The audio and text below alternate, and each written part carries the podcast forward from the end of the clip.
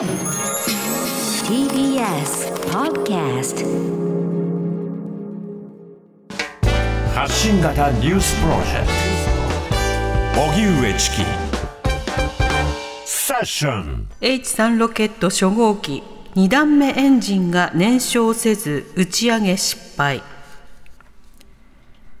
先月の打ち上げが直前で中止された日本の新たな主力ロケット H3 初号機は今日午前再び打ち上げが行われましたが失敗しました。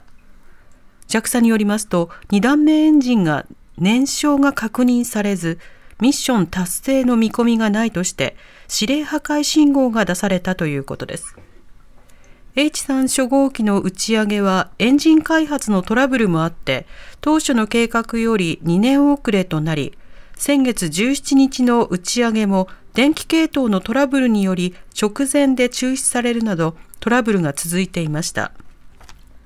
衛星打ち上げ受注ビジネス拡大を目指す日本にとって高い成功率を誇った H2A の後継機で低コスト化を目指した H3 H3 の成功は悲願でしたが大きな痛手を被ったことになります。JAXA は情報収集をして今回の失敗の原因を調べています。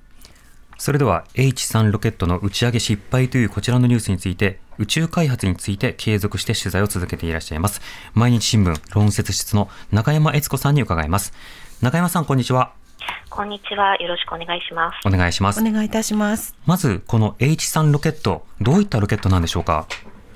はい、あの先ほどもご紹介ありましたけれども、日本は今 H2A という非常に信頼性の高いロケットを持っています。はいただこのロケット1回打ち上げるのに約100億円ととても高いんですね。でそこでより安いコストでさらにお客さん、まあ、お客さんというのは乗せる人工衛星なんですけれども人工衛星の都合のいい時に柔軟性の高いあのスケジュールでえー打ち上げられるようにそういった新しいロケットを作ろうということで開発されたあの日本としては30年ぶりの、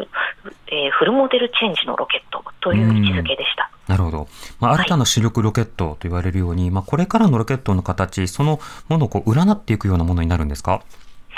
そうですね、今あの、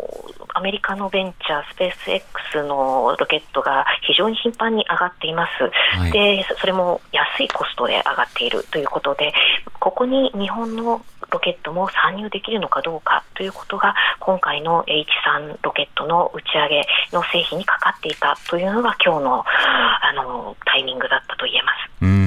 うん。この H3 ロケットの今回の打ち上げ、この打ち上げのミッションそのものの目的というのはどういった点にあったと見ていいんでしょうか？もちろんこの H3 ロケットという新しいロケットが無事打ち上げられるかということが一番大きかったです。ですからはい今回のあのロケットは試験機1号機、つまり本番ではない試験機と位置づけられていました。うんただ試験機なんですけれども、実際の人工衛星も載せてまして、第一3号という地球観測衛星の最新型のものを載せておりましたので、それも今後、その防災ですとか産業利用で期待されていたということで、今回の失敗は痛手と言えます。うん。今回の、まあ、指令破壊信号の送信に至るその経緯というのはいかがでしょうか？はい、あの2月の打ち上げを目指したときには、その電気的なトラブルで、打ち上げの直前で、えー補助ロケットの方に点火されないということで、打ち上げが中止になりました。はい。今回はそこのトラブルは解消されて、補助ロケットにも点火されて、そしてあの実際、その現場で見ている記者からは、目に見えなくなるところまでは飛んでいった、まあ、高度500キロを超えるところまで飛んでいったんですけれども、そこでうん。1段ロケットと2段ロケットの分離がされた後、2段ロケットへ着火されなかったうんということによって、このまま放っておいても衛星は予定の軌道に入らないですし、大量の燃料を積んだロケットがそのまま宇宙空間を漂うのは危険だということで、指令破壊信号が出されたという経緯になります。うん、なるほど。あの、その指令破壊も大変なプロセスかと思いますが、今回の失敗、その意味などについては長山さんどういうふうにお感じになってますか？とても残念と言いますか、がっくりきたと言いますか、うん。やはりこのロケットは2014年から JAXA と三菱重工業があの共同開発してきた、まあ、ある意味もう一大プロジェクトだったわけです。ええ。それが最初からこういう形でつまずいてしまうというのは、関係者の方たちはまあもちろんなんですけれどもこのロケットに期待をしていた海外のユーザーの方だとか国内の利用者の方、まあ、そういった方にとっても大きなショックだったんじゃないかなと思いますうんあのロケットの打ち上げにはさまざ、まな衛星ビジネスを含めた宇宙ビジネスにつながるあの市場開発の面もあるかと思いますしいろんな研究にもつながる点でもあります。その点またあのロケットの打ち上げそのものもより高精度かつ低コストこれが今目指されているんですかそうです。例えばアメリカの先ほど申し上げたスペース X のロケットですとおそらく日本円で今60億円とかそれ、まあ、50億、60億で打ち上げられる状況ですし、うん、それに非常にまあ頻繁に1日に2機上げてしまうとか、まあ、そういったこともされているんですね、はい、さらにそのスペース X はより安いタイプのロケットも今開発しています。うん、ということでここで日本が打ち上げのその手段ですね。そのロケットをきちんと持っているということは今後の宇宙ビジネスで日本が存在感を示していくためには欠かせないことになると考えられます。なるほど。他方で安いロケットがあって他方で高いロケットがあると安いロケットの方が何かの受注何かのビジネスなどを展開する際にも、まあ、依頼を受けやすくなるというこういった背景もあるんですか？もちろんそうです。安い方がその荷物を運ぶ、まあ、あのよく言われるのがロケットは宇宙の宅配便と言われてまして、うん、もしその宅配便を送るときに1回100億円の宅配便業者に出すかそれとも50億円の宅配便業者に出すかで届く先が一緒速さも一緒となればそれはもちろん安い方に頼むというのはそれは市場原理として致し方ないことだと思います。うん今回はまあ途中で失敗が確認され破壊ということになったわけですけれどもこの破壊した場所ではもうそのデブリ化することなく落下ということになるんですか？このあたりはどうなんでしょうか？はい、あのその点は今のところ JAXA も調べたところ人的な被害ですとか第三者への被害はなくて、うん、えー、機体の破片はフィリピンの東北沖に落ちたと考えられているようです。うんなるほどでは今回の件を受けてもちろん検証というのはあると思うんですが、今後の宇宙開発、H3 の開発のスケジュールなどへの影響というのはいかがでしょうか？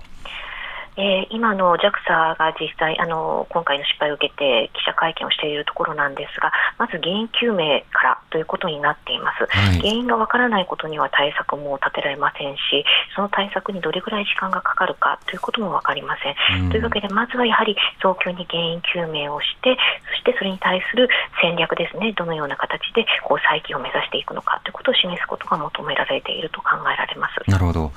あの午前2時過ぎから JAXA 記者会見を開いているということですけれども、そこでの記者とのやり取り、あの印象深いものなどはいかがでしょうか？えっ、と会見は午後2時からなんですけれども、はい、開いていて、今もあの続いております。まあ、その中であの、まあ、山山川理事長、JAXA の山川理事長は、やはりその実際の衛星の関係の方、そして期待してくれた国民へ対して、まあ、それをお詫び申し上げる期待に応えられなくて申し申し訳ないということをおっしゃってましたが、それにプラスして、やはりその原因究明を急いで、それをいかに透明性を持って見せていくことが、えー、今後の信頼回復に欠かせないことだということを話されていましたので、うん、その意味でもやはりその原因究明が今後待たれるという状況になっているのではないかなと思います。うん、まずは何より何で失敗をしてどう改善できるのか、まあ、そこを知ること、とても重要かと思います。あの長山さんが注目されている今後の動きはいかがでしょうか？そうですね、あのやはりこの今回破壊されてしまったその地球観測衛星第一さんの光景がどうなるのかですとか、あと実はそのもう一つのあの衛星を打ち上げる JAXA のロケット、イプシロンというのも昨年秋に失敗しておりまして、でそういった何かその JAXA 全体としてこういったあのトラブルに対するこう原因があるのではないか、残っているのではないか、まあ、そういったところも注目して見ていかなければならないなと考えていますうんまたそのデータの透明性、あるいは研究体制も含めて、今、JAXA、さまざまなあの課題というものを同時にこう抱えることになっているわけですが、それぞれについてもあのしっかりと透明性を持ったコミュニケーション、こちらも必要になるわけですか？おっしゃる通りですね、あの宇宙医学研究でもその研究者が捏造に近いようなことをしてしまったというようなことが明らかになっていて本当に最近 JAXA いいニュースがあまりないという状況ではあるのですが、まあ、これをきちんと教訓にしてより良い組織そしてより国民の理解が得られる宇宙開発の担い手として変わっていかなければならないそういった、まあ、今分岐点にいるのではないかなと思います。わかりました。永山さんありがとうございました。りがとうございました。ありがとうございました。毎日新聞論説員で宇宙開発について継続して取材なさっている永山悦子さんにお話を伺いました。TBS ラディオ発信型ニュースプロジェクト。セッション